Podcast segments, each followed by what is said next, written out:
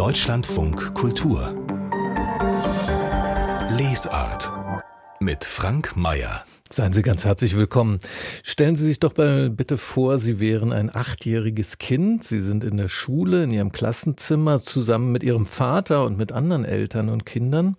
Und da klopft es an der Tür, weil nicht aufgemacht wird, klopft es nochmal lauter und fordernder. Und da springt Ihr Vater auf. Er rennt zum Fenster, er reißt das Fenster auf und springt raus aus dem Fenster.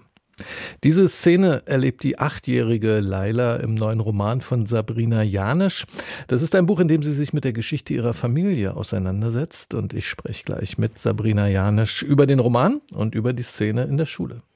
Vor fünf Jahren habe ich zum ersten Mal einen Roman von Sabrina Janisch gelesen und war sehr begeistert von diesem Buch. Die Goldene Stadt heißt dieser Roman, spielt in Peru im 19. Jahrhundert und erzählt von der Suche nach der Goldstadt der Inka, nach El Dorado. Jetzt gibt es einen neuen Roman von Sabrina Janisch. Sibir ist der Titel. Der spielt auf einem anderen Kontinent in einer anderen Zeit, aber ich habe das Buch wieder so begeistert gelesen wie die Goldene Stadt, Frau Janisch. Seien Sie willkommen in der Lesart. Guten Morgen, hallo. Ihr neuer Roman Sibir, der hat viel mit Ihrer Familiengeschichte zu tun. Erzählen Sie uns doch erstmal bitte davon. Was verbindet das Buch denn mit der Geschichte Ihrer Familie? Ja, sehr gern.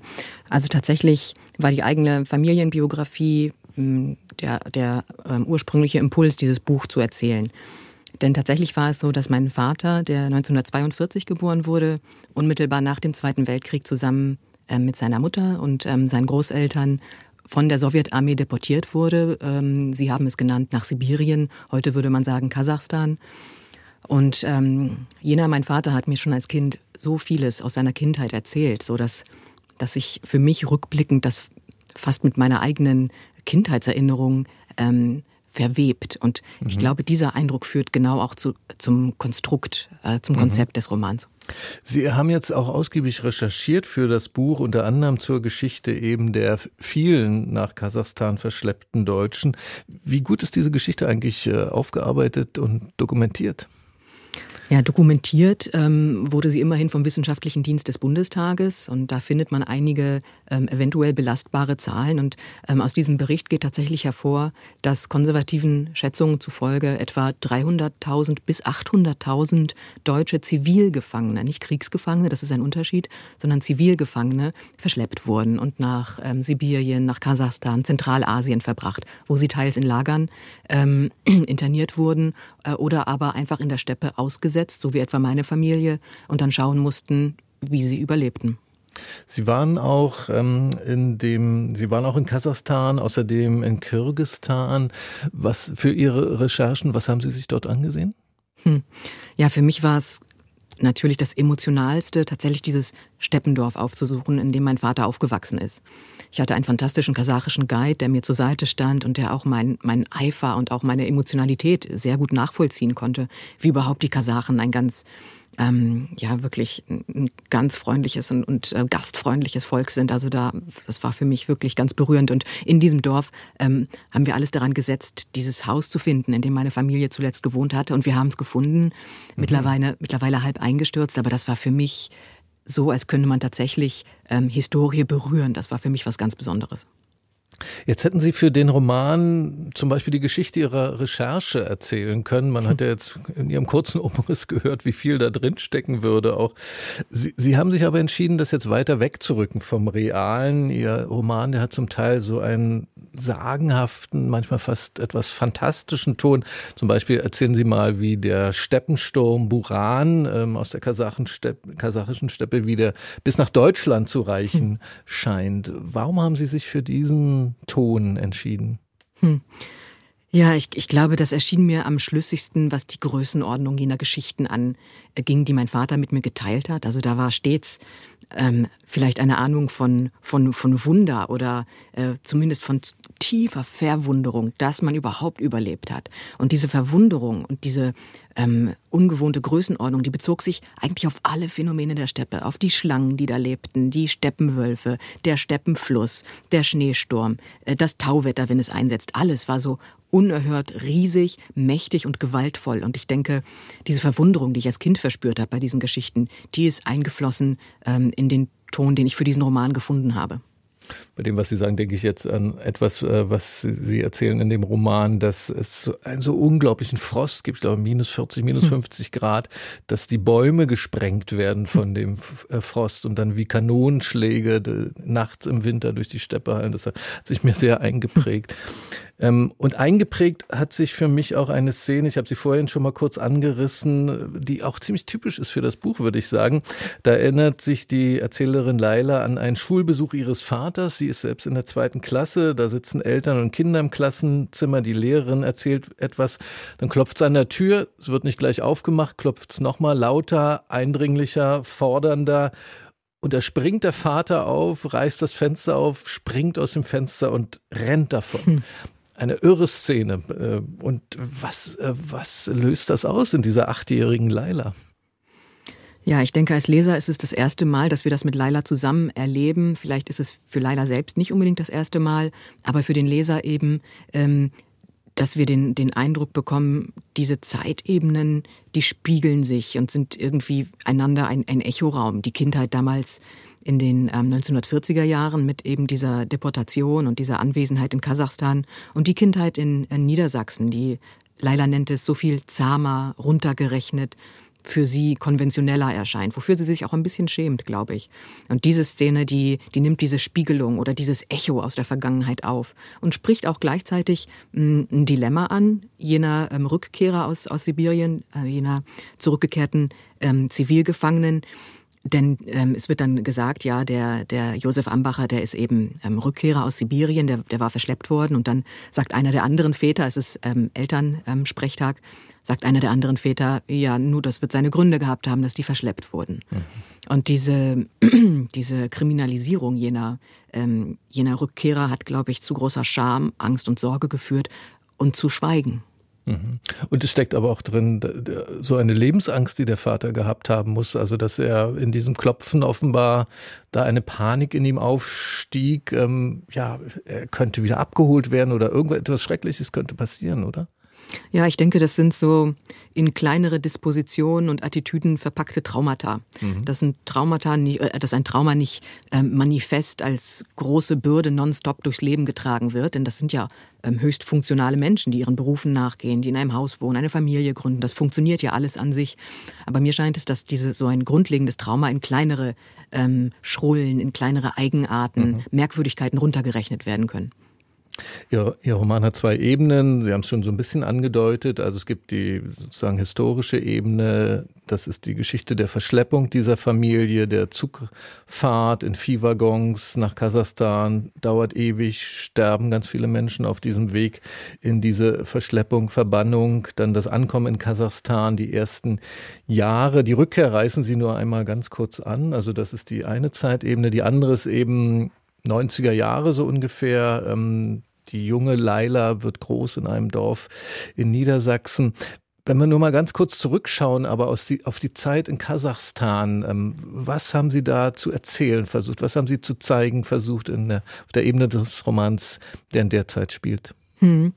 Also man könnte natürlich sagen, es ist maßgeblich ein Roman über Kindheiten, über Traumata, über Verschleppung, aber eigentlich für mich, ähm, wenn ich selber dieses Buch in die Hand nehme, ist es eigentlich ein Roman über Freundschaften. Denn in Kasachstan versuche ich zu schildern, wie wichtig es für jenen jungen Josef Ambacher war, äh, diesen kasachischen Freund Tachavi zu haben. Und diese Liebe, die er erfährt von dem Freund und seiner Familie, von seiner Mutter, das war etwas, was ihn äh, maßgeblich am Leben erhalten hat, physisch und auch psychisch vor allem. Da ähm, quasi jemanden an der Seite zu haben. Und gleiches gilt für Laila, die, die fast eine Art ähm, zwillingsgleichen Freund hat, mit dem sie so viel teilen kann und mhm. mit dem sie zusammen ähm, äh, diese Randständigkeit in Niedersachsen erlebt. Und dieser Freund Arnold ähm, kommt eben auch aus so einer Familie mit einer kasachisch-sowjetischen Geschichte. Die beiden, die scheinen jetzt in dieser bundesdeutschen Gegenwart der 90er Jahre, die scheinen ganz viel nachzuempfinden oder auch nachzuspielen aus der Erfahrung ihrer, ihrer Familien. Sie legen zum Beispiel Verstecke an mit Proviant für schlechte Zeiten und sie fürchten immer etwas, was sie wie ihre Familien die schwarze Stunde nennen. Was ist denn die schwarze Stunde? Ja, die schwarze Stunde, die scheint so etwas zu sein wie der schlimmstmögliche Fall, der eintreten kann. Ich denke, für den Josef Ambacher war es war es dieser Gedanke, der ihn nie wieder losließ, ähm, sein Haus und seinen Wohnort äh, unter Zwang verlassen zu müssen. Und ich denke, diese Unrast und auch diese Skepsis ähm, bezogen auf das eigene, ja, auf das eigene Leben, auf die eigene, eigene Grundlage, die hat sich auch auf die Kinder übertragen, die gleichzeitig diesen Notfall, eine Krise, Emergency, die das gleichzeitig unsäglich fürchten, aber fast auch herbeisehen, weil sie sich endlich selber bewähren wollen. Jetzt erzählt der Roman die ganze Zeit ja von Erinnerungen, von Geschichten, die aus der äh, Vergangenheit bis in die Gegenwart reichen. Und dann gibt es aber einen ganz entscheidenden Umbruch, denn es gibt einen Moment, wo sich der Vater entschließt, alle Erinnerungen zu verbrennen. Er macht ein riesiges Feuer, wirft alles rein, was irgendwie mit dieser Geschichte der Verbannung oder überhaupt mit der sowjetischen Geschichte zu tun hat. Matrioschkas, Tagebücher, Möbel, alles. Und die Jüngeren, die das beobachten, also Leila und ihr Freund Arnold, die sind furchtbar wütend und sagen, das war unser Erbe, wir hatten ein Recht darauf. Was bewegt denn den Vater, das alles zu verbrennen auf einmal? Hm. Ja, ich denke, diese, diese physische Masse von all diesen Gegenständen, die er da aus Russland, aus Kasachstan, aus Zentralasien irgendwie herbeigeschafft hatte oder die, die sich gehalten hatten, ähm, die sind emblematisch für jeweils unterschiedliche Dinge. Für den Josef Ambacher stehen sie für, für die Wunden der eigenen Geschichte und auch für die eigene Haltlosigkeit. Äh, in, gewisser, in gewissem Sinne, was, was Weltgeschichte und, ähm, und Verwerfungen angeht. Das war für ihn die Gelegenheit oder ähm, ja, die Aussicht auf einen endgültigen Cut, dass er ein neues Kapitel für sich selber aufschlagen möchte, dass er selbstbestimmt vielleicht endlich einmal ähm, schreiben darf. Und für die Kinder äh, standen diese Gegenstände emblematisch für ihr Erbe tatsächlich und überhaupt nicht für eine Art von Haltlosigkeit, sondern egal wie traumatisch und, und unfreiwillig all das ähm, gewesen sein mochte, ähm, sind sie doch ihr Geschichtserbe mhm. im Sinne von Geschichten. Wenn ich das mal auf Sie übertragen darf, haben Sie sich jetzt mit dem Roman Ihr Familienerbe wieder angeeignet in einem gewissen Sinn? Ja, also das ist etwas, was einen grundsätzlich begleitet, denke ich. Ähm, und wie man dazu steht, das verändert sich, nehme ich an, mit jedem Lebensjahrzehnt, das man hinter sich bringt. Aber grundsätzlich war ich, ähm, denke ich, an einem Punkt, wo ich dieses Thema ähm, selbstbewusst und auch als Schriftstellerin als Sujet anfassen konnte und weniger als eigene Wunde oder Therapie. Sibir heißt der Roman von Sabrina Janisch. Im Rowold Berlin Verlag ist er erschienen mit 350 Seiten. 24 Euro ist der Preis für diesen neuen Roman, der gestern erschienen ist. Frau Janisch, vielen Dank bis hierher, aber Sie bleiben noch bei uns. Ja, wir reden noch über andere Dinge. Sehr okay? gerne. Deutschlandfunk Kultur. Buchkritik die ukrainische Schriftstellerin Sofia Andruchowitsch, die hat eine Romantrilogie geschrieben über die Geschichte der Ukraine im 20. Jahrhundert. Das Amadoka-Epos, so heißt diese Trilogie. Der erste Teil ist jetzt auf Deutsch erschienen unter dem Titel Die Geschichte von Romana. Und wenn Sie jetzt denken, Andruchowitsch und Romane, das habe ich doch schon mal irgendwie gehört, den Zusammenhang. Genau, Sofia Andruchowitsch ist die Tochter von Juri Andruchowitsch, der ja bei uns recht bekannt ist, der Schriftsteller aus der Ukraine. Die Kritikerin Olga Hochweiß hat den Roman Die Geschichte von Romana gelesen und ist jetzt hier im Studio. Hallo, seien Sie willkommen. Guten Morgen. Erstmal dieses Amadoka, wenn ich das überhaupt richtig ausspreche, aus dem Titel der Trilogie. Was steckt denn dahinter? Also Amadoka war ein See, der größte See Europas soll es gewesen sein, auf dem Gebiet der heutigen Westukraine. In der Antike wurde er auch noch erwähnt von Herodot und anderen. Über die Jahrhunderte aber verschwand er von den Landkarten und aus den Büchern und einen solchen See mit diesem Namen gibt es nicht mehr. Und das Bild dieses verschwundenen Sees nutzt Sofia Andruchowitsch als Metapher für die Leerstellen in der kollektiven ukrainischen Erinnerung. Es gab eine verordnete Amnesie. Allein über die Stalin-Jahrzehnte wurde lange Zeit geschwiegen bewegen. Und nun in diesem Roman, in diesem Epos wird erzählt vom 20. Jahrhundert, von, von der Hungersnot Anfang der 30er, dem Holodomor, vom Holocaust, vom Zweiten Weltkrieg. Ähm, und dieser erste Teil der Trilogie, der spannt eben diesen ganz weiten Bogen bis in die jüngste Vergangenheit, Gegenwart natürlich, mhm. konkret bis zum Krieg im Donbass seit 2014, der hier zeitlich im Zentrum steht. Und das ist die Geschichte von Romana, so heißt ja der Roman. Wer ist diese Romana? Romana ist eine Figur unserer Zeit und sie hat einen Beruf, der wirklich Bände spricht. Sie ist Archivarin in einem der ältesten Archive der Ukraine und zwar auf dem Gelände der Sophienkathedrale in Kiew.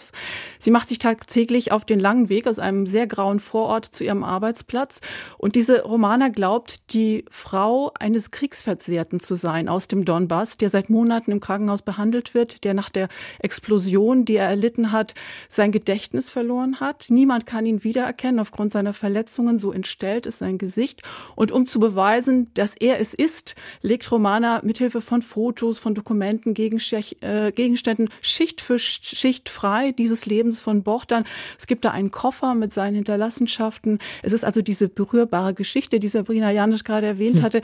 Es gibt einen Mann, der Bochtans Vater sein soll, ein zwielichtiger Schönheitschirurg, den Romana zufällig kennenlernt und der ausgerechnet entstellte Gesichter operiert.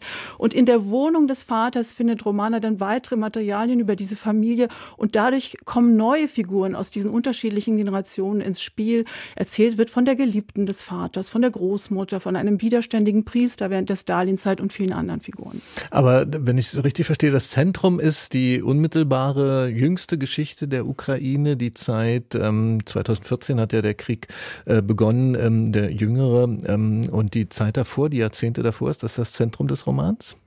Es ist alles miteinander verschlungen. Es wird auf sehr subjektive Weise erinnert. Das kollektive Gedächtnis ist hier so durch ganz individuelle Erinnerungen geprägt und wie zuverlässig es ist, das bleibt dahingestellt. Bis zum Schluss dieses ersten Teils des Epos bleibt eigentlich unklar, wer diese Romana ist. Hat sie recht oder ist sie eine unzuverlässige Erzählerin? Nomen est oben, ihren, ihren Vorname Romana deutet es ja auch schon so ein bisschen an. Das Romanhafte steckt drin. Und doch sind da natürlich diese Zeugnisse der Geschichte, die für sich stehen. Also die Lektüre im Archiv, Briefe, Dokumente. Und so entwirft Romana quasi nicht nur ein Gedächtnis für diesen Bochdan, der es eben sein soll, sondern exemplarisch auch für diese ukrainische Gesellschaft. Also zum Beispiel als Unterströmung, es gibt Figuren der sogenannten hingerichteten Renaissance. Das war eine neoklassizistische Bewegung ukrainischer Intellektueller und die wurden 1937 zum 20. Jahrestag der Oktoberrevolution erschossen. Einige hundert Mitglieder dieser Strömung, Schriftsteller, Gelehrte, Universitätsdozenten, etwa Mikola Serov, der noch kurz vor seinem Tod im Lager Vergil ins Ukrainische übersetzt haben soll, oder Viktor Petrov de Montowitsch, der stand auch Pate für diesen Roman, so eine Art ukrainischer Universalgelehrter, der aber mit den Nazis kollaboriert hat und dann später die Witwe von diesem anderen, von Serov, geheiratet hatte. Also es geht nicht nur um Helden, sondern es geht um Verstrickungen im 20. Jahrhundert. Und wenn äh, Dokumente eine so große Rolle spielen, Sie haben ja ein bisschen beschrieben, was da alles äh, aufgefunden wird in den Koffern und in den Archiven, hat der Roman dann auch einen dokumentarischen Ton? Ganz und gar nicht. Also das ist, äh, vielleicht äh, habe ich es schon ein bisschen angedeutet, ähm, durch diese Inhaltsangabe, es ist ein sehr bizarres und auch mysteriöses mysteriöses Setting, in dem diese Geschichte da entwickelt wird, etwas überkonstruiert, etwas artifiziell, vor allem mit Blick auf diesen Vater von Bogdan und seine Kreise, diese Geliebte, mit der ihn so eine Amour fou verbindet, die sehr ausgestellt wird, oder auch das Personal im Krankenhaus, wo dieser Bogdan liegt. Also da ist äh, sehr zugespitzt eine sehr dominante Blondine, die so als übergriffige Psychologin auftaucht, ein korrupter Oberarzt. Mir schienen die Figuren, die fiktiven Figuren insgesamt etwas schablonhaft, so als seien sie vor allem Funktionsträger für so eine bestimmte mhm. Haltung. Aber andererseits ist da diese Sprache, die wirklich einen großen Sog entwickelt, die sehr geheimnisvoll schwebend ist und die so eine bildreiche, expressive Ausstrahlung hat. Und das ist dann bei insgesamt 900 Seiten dann schon ganz beeindruckend, dass man dran bleibt. 900 Seiten, das ist ja beeindruckend. Ähm, Sabrina Janisch hört uns zu. Frau Janisch, Ihr Roman Sibir, Ihr neuer, der reicht ja auch hinein in die sowjetische Geschichte, auch in die Gewalt der mhm. sowjetischen. Geschichte, von der wir jetzt auch wieder im Zusammenhang mit der Ukraine jetzt bei diesem Buch gehört haben. Lesen Sie eigentlich viel äh, von solchen Romanen, von solchen Büchern, die eben von dieser Gewaltgeschichte in der Sowjetunion erzählen? Also ich lese sehr viele Bücher ähm, zeitgenössischer Literatur und auch deut deutlich mit Ostbezug. Also das wäre zum Beispiel auch etwas, was ich unbedingt in die Hand nehmen wollte und auch sicherlich werde.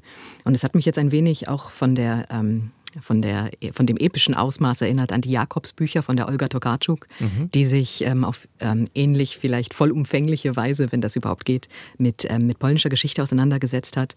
Und ähm, ich finde, äh, die Bücher können gar nicht lang genug sein, die versuchen, einem deutschen Publikum den Osten zu erklären. Und das ist ja, wir reden ja über den ersten Teil dieser Trilogie von Sophia Andruchowitsch, äh, Olga Hochweiß. Äh, können Sie schon einen Ausblick geben, wie die anderen beiden Bände dann hier anschließen an diesen ersten? Ja, es, äh, es wird so sein, dass einige der Figuren, die jetzt nur kurz oder indirekt auftauchen im ersten Teil, dann ins Zentrum rücken werden und dann sicher auch sehr viel mehr Profil gewinnen. Die Geschichte von Uljana wird Teil 2 heißen, dieses Epos. Uljana ist dann die Großmutter dieses Bord, dann und mit ihr geht es zurück in die Kindheit in einer Kleinstadt in Galizien vor und während des Zweiten Weltkriegs, als die jüdische Bevölkerung verfolgt und ermordet wird. Und der dritte Teil, der wird dann im Oktober 2024, also in anderthalb Jahren, dann kommen die Geschichte von Sophia und das ist dann die erwähnte Geschichte der Witwe von Mikola Serov, die ich vorhin erzählt hatte. Und alles zusammen hat 900 Seiten oder jeder einzelne Band. alles zusammen. Also Frau Janisch, 900 Seiten, äh, schreckt Sie ja nicht, haben Sie gesagt, wenn die Trilogie dann endgültig da ist. Die Geschichte von Romana heißt jetzt der erste Teil des Amadoka-Epos von Sofia Andruchowitsch. Der Roman wurde übersetzt aus dem Ukrainischen von Alexander Kratowwil und Maria Weißenböck, erscheint im Residenzverlag, ist erschienen. 304 Seiten hat dieser erste Band, 25 Euro ist der Preis. Vielen Dank an Olga Hochweiß. In dem Buch Isidor, ein jüdisches Leben von Shelley Kupferberg, da geht es um einen Self-Made Man, um Dr. Isidor Geller. Der kommt aus einem ärmlichen Winkel in Galizien und dann steigt er in Österreich fast märchenhaft auf, aber ganz real bis zum Kommerzialrat, zum Berater des österreichischen Staates und zum Multimillionär. Um ihn geht es in einem der Bücher, die uns jetzt Susanne Petzel empfehlen will. Sie ist Buchhändlerin im Buchladen Land in Sicht in Frankfurt am am Main. Guten Tag, Frau Petzel. Guten Tag, Herr Mayer. Was mögen Sie denn an diesem Buch über Isidor? Ähm, ich fand das Buch sehr besonders. Äh, Frau Kupferberg, Journalistin, Moderatorin, nun auch Autorin, erzählt die Geschichte ihres Urgroßonkels, was natürlich einen sehr persönlichen Zugang erlaubt. Gleichzeitig hat sie sehr intensiv recherchiert ähm, und dadurch wird das Leben von diesem Isidor Geller geradezu ein exemplarisches jüdisches Leben zu dieser Zeit. Und das fand ich in seiner sozusagen in, in, in dieser doppelten doppelten Interessenslage äh, besonders gut. Diese Zeit, das ist die erste Hälfte des 20. Jahrhunderts, nicht wahr? Genau. Ähm, Isidor hat leider nach seinem kometenhaften Aufstieg ähm, ist er in die Fänge der Nazis geraten, ist seines Vermögens beraubt worden, gefoltert worden und letztendlich an den Folgen dessen auch gestorben. Isidor, ein jüdisches Leben, so heißt das Buch von Shelley Kupferberg im Diogenes Verlag erschienen. Dann ist Ihre zweite Empfehlung, Frau Petzel, ein Buch mit dem Titel Oben Erde, unten Himmel von Milena Michiko Flascha. Was ist das jetzt für ein Buch?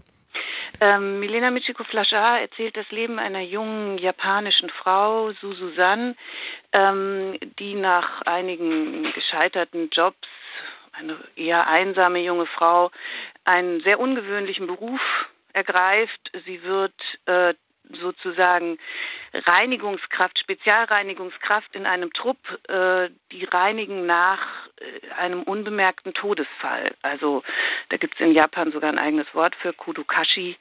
Ähm, wenn Menschen unbemerkt in ihrer Wohnung sterben, dort länger liegen und dann kommt ein spezieller Reinigungstrupp und dem schließt sie sich an und äh, erzählt uns dann oder uns wird erzählt, äh, wie das so vor sich geht und die Figuren, die sie dabei trifft und die Menschen, die sie dabei kennenlernt. Das klingt ja sehr unheimlich, so ein Setting. Ist es das? Nein, das ist es eigentlich nicht. Ich finde, es ist sehr respektvoll und zum Aha. Teil auch heiter.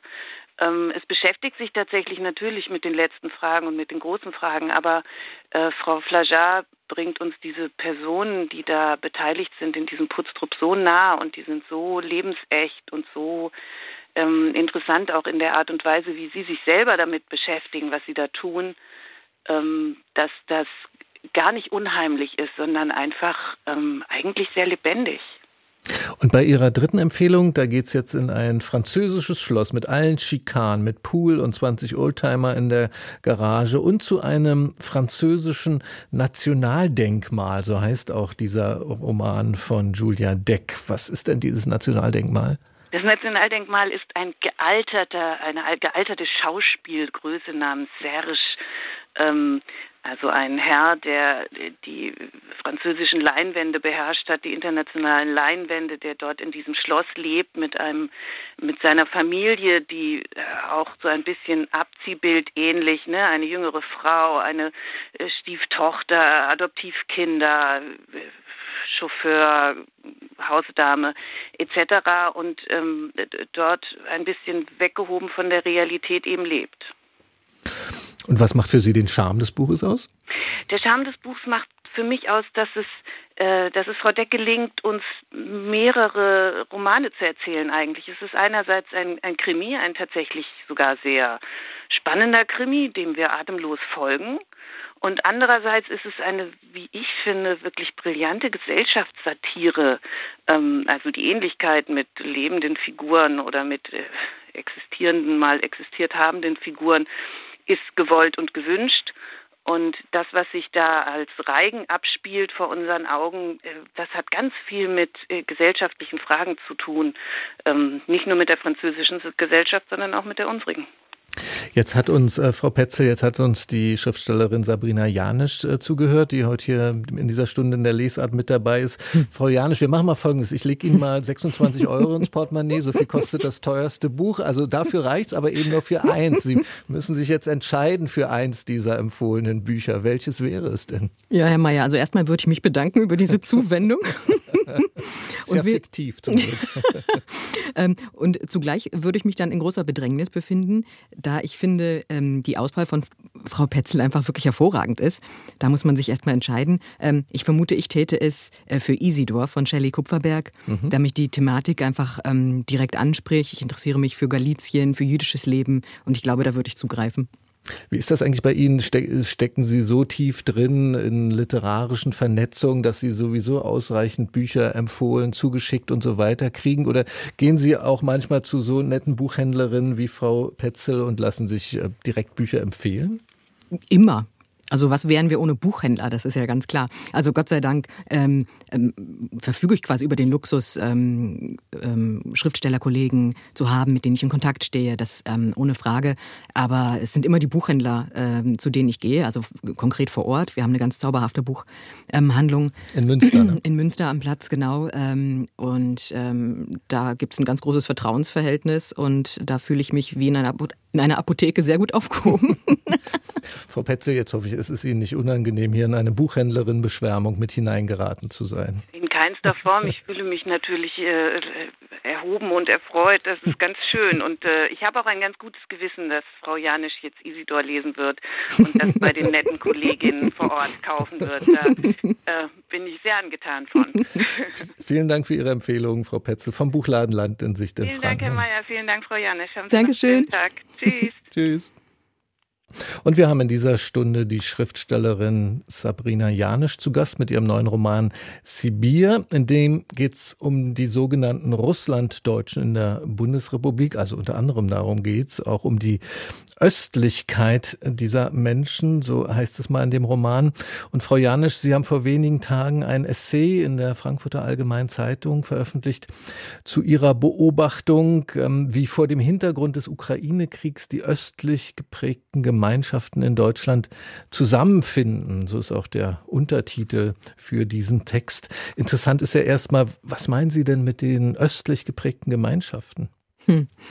Ja, also ganz konkret ähm, geht es da um, um die unterschiedlichsten ähm, Gruppierungen. Also da geht es etwa um, wie Sie eben sagten, ähm, unterschiedliche ähm, Gruppierungen von Spätaussiedlern, Aussiedlern, ähm, aber grundsätzlich äh, auch über andere Migranten aus dem Osten, Menschen mit ähm, Migrationshintergrund, deren äh, individuelle Biografien, Familienbiografien irgendwie mit dem Osten in Kontakt gekommen sind, mit dessen Schönheit, Weite, Güte, aber auch mit den Gräueln des Sowjetismus. Und Sie benennen also eben sehr verschiedene ähm, Communities, zum Beispiel Leute, die aus Polen gekommen sind oder eben auch aus Kasachstan. Ich habe ehrlich gesagt gestaunt bei diesen so weit voneinander entfernten Ländern mit so unterschiedlichen Geschichten. Da sehen Sie trotzdem eine gemeinsame Prägung? Ähm, Prägung wäre vielleicht in dem Sinne zu viel gesagt, ähm, aber zumindest eine gemeinsame Grundlage. Ähm, und das ist erstmal eine These, die ich versucht habe, in diesem Artikel aufzustellen, in diesem Essay, was ja heißt Versuch. Mhm.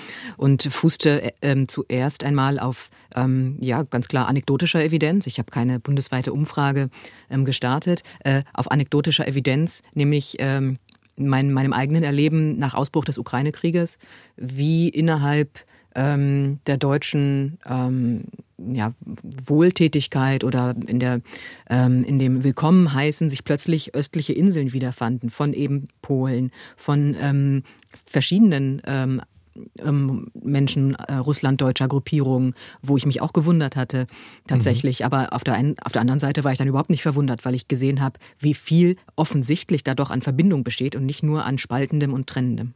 Und das ist das, was Sie jetzt mit Zusammenfinden meinen, ja, dieses gemeinsame Engagement von ganz verschiedenen Leuten, eben aus Polen, Kasachstan, Russland und so weiter, Bulgarien. Die, die Gemeinsamkeit ist erstmal auf, auf der Oberfläche, dass sie Russisch gesprochen haben und deswegen auch in dieser Hilfe ganz praktisch tätig werden konnten, ja. Ja, das war das eine ganz ähm, pragmatische und konkrete Merkmal, was, was, ähm, was da das Ganze vereinfacht hat, natürlich mit diesen Menschen kommunizieren zu können. Und gleichzeitig kündet es ja von so viel mehr. Es ist gewisserweise die Spitze des Eisberges, die, mhm. die Beherrschung jener Lingua Franca. Denn dass man sie beherrscht, das ähm, ist ja, kündet ja eigentlich tatsächlich nur davon, ähm, was einen in diesem Jahrhundert verbunden hat. Und sei es ähm, das ähm, politische System, was an allen Orten ähnlich drangsaliert hat, was ganz ähnliche Familienschicksale hervorgebracht hat, von Deportation, von Unterdrückung mm, und eben ja auch, auch grundsätzlichen Erfahrungen, die vielleicht ein klein wenig demütig gemacht haben. Ähm, ja, und ähm, die ähnliche Charaktere und Dispositionen herangeformt haben. Und ähnliches habe ich ähm, in, diesen, äh, in diesen Inseln jetzt gefunden, die sich zusammengeschlossen ähm, haben, die Ukrainer ähm, willkommen zu heißen und hier, hier einzuquartieren. Diese Erfahrung von, von Leid und von, von Ankunft in diesem Land Deutschland, da standen plötzlich diese östlichen Communities zusammen, weil die es besonders gut für diese Ukrainer nachempfinden konnten, denke ich. Ich habe an, an einem Punkt ähm, mich gewundert, weil die Geschichten, die ich gehört habe von Russlanddeutschen, zumal hier in Berlin, wo ich lebe, da ging es oft auch darum, dass viele, also vor allem die Älteren, die vor allem Russisch sprechen, dann auch viel russisches Fernsehen schauen und doch sehr empfänglich sind für die russische Propaganda. Ähm, aber gleichwohl gab es auch aus dieser Ecke so ein Zusammenfinden in dieser Solidarität für die Ukraine? Ja, und zwar gar nicht, äh, gar nicht nur am Rande und nebenbei, sondern maßgeblich. Also hier in Münster etwa gibt es einen deutsch-russischen Verein, Verein, der sich äh, wirklich hervorgetan hat äh, in der Ukraine-Hilfe, ähm, die in, in Zusammenarbeit mit anderen Münsteraner Institutionen tatsächlich ähm, im letzten Jahr ähm, Busse gechartert haben und mit, mit Hilfslieferungen an die polnisch-ukrainische Grenze geschickt und ukrainische Flüchtlinge zurück nach Münster tatsächlich transportiert. Also die, die sich da wirklich engagiert haben und wo ich den Eindruck hatte, ähm, äh, all diese, diese Communities und wie sie wahrgenommen werden, sind deutlich ähm, diverser und ähm, ja, ähm, vielgestaltiger, als man vielleicht denken würde. Sabrina Janisch, dann danke ich Ihnen, dass Sie uns auch an dieser Erfahrung und an diesem Essay haben teilnehmen lassen und dass Sie uns in Ihren Roman Sibir eingeführt haben, gestern erschienen im Rowold Berlin Verlag. Und überhaupt danke ich Ihnen für diese gemeinsame Stunde, war sehr schön. Fand ich ebenfalls. Ich bedanke mich. Alles Liebe. Bis zu einem nächsten Mal.